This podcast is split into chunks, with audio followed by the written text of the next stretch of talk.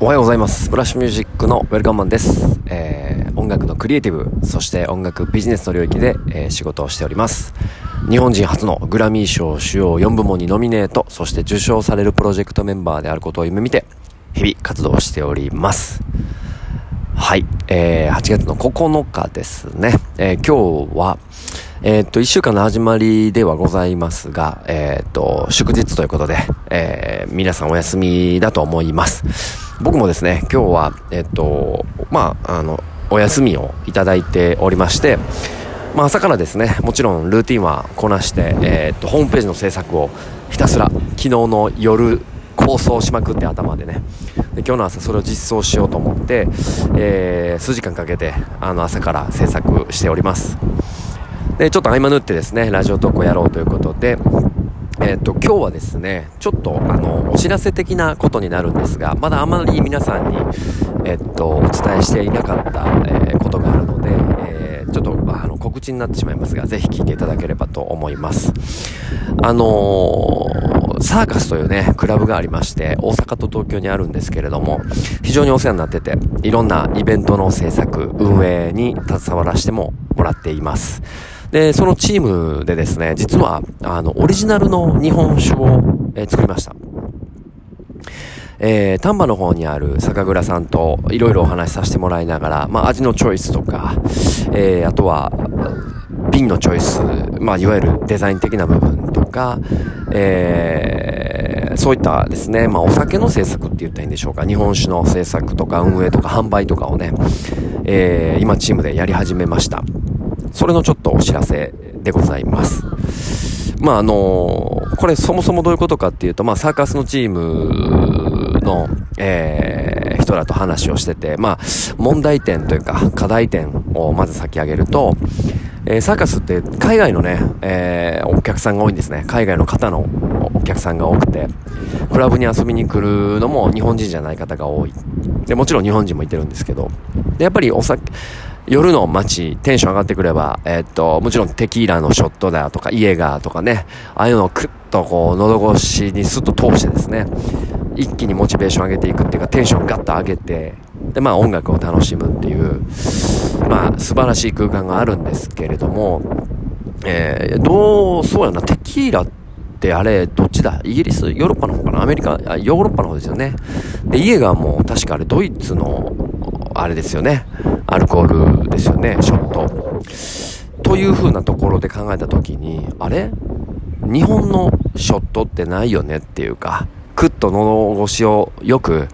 飲めて美味しくて、しかも一気にテンションが上がってくるっていうか、そういうことってあんまりない、ないよねっていうところから、まあ、あ from Japan っていうところで、えー、ジャパニーズ酒をね、作ってですね、まあ、そういったクラブカルチャーに、えー、落とし込んでいこうとそして、えーとまあ、コロナの影響でね少し状況が変わってますが海外の方が日本に来た時に、えー、やっぱりジャパニーズ酒は最高だねって言ってもらえるようなカルチャーを、まあ、作っていこうということで、えー、オリジナル日本酒まで至りました。そうなんです。まあ僕はチームの一員なんでね、えー、メインメンバーがいろいろ動いていただいて、まあここまでやっとこさ来たっていうところなんですけど、まあ、コロナの影響でね、本来であればクラブとか、まあ夏フェスとかね、えー、フェスの時とか